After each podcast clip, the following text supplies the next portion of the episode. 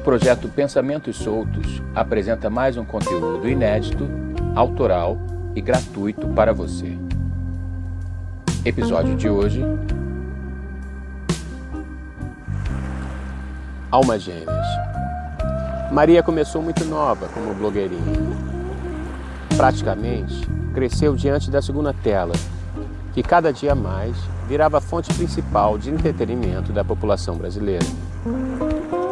Porém, aos 27 anos, ela descobriu, para seu desespero de seus milhares de fãs, que era portadora de um tipo raro de câncer, leucemia mieloide aguda. Uma corrente do bem se mobilizou em todo o mundo para tentar achar para ela um doador compatível de medula óssea. João apaixonou-se virtualmente há mais de 10 anos pela digital influência que de repente viu-se doente. Acompanhando tudo pelas redes sociais, ele pensa em salvá-la. Talvez fossem compatíveis. João se oferece como doador. Ele abandona tudo para tentar salvar a vida de Maria. Algo dentro dele lhe dá a certeza de que são, de fato, compatíveis. O amor era a compatibilidade que os unia.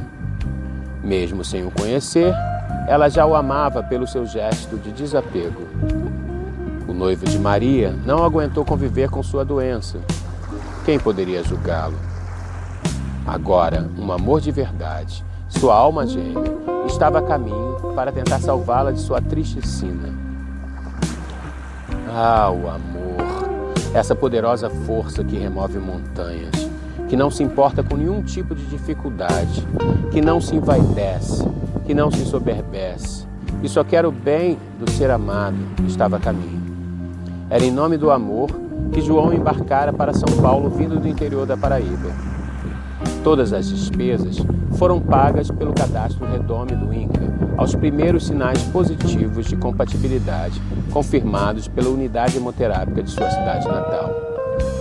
Faltavam poucas horas para que aquelas duas almas gêmeas, aquelas almas irmãs, de corações puros o suficiente para se procurarem através do tempo e do espaço, pudessem se reencontrar. Porém, o jatinho particular em que João havia embarcado entrou em pane e caiu um pouco antes de chegar em seu destino final. Ao mesmo tempo, no melhor hospital particular, especializado em leucemia de São Paulo, sem mesmo saber o que estava acontecendo com João, Maria dá seus últimos suspiros. Agora, finalmente, eles poderiam ficar juntos por toda a eternidade.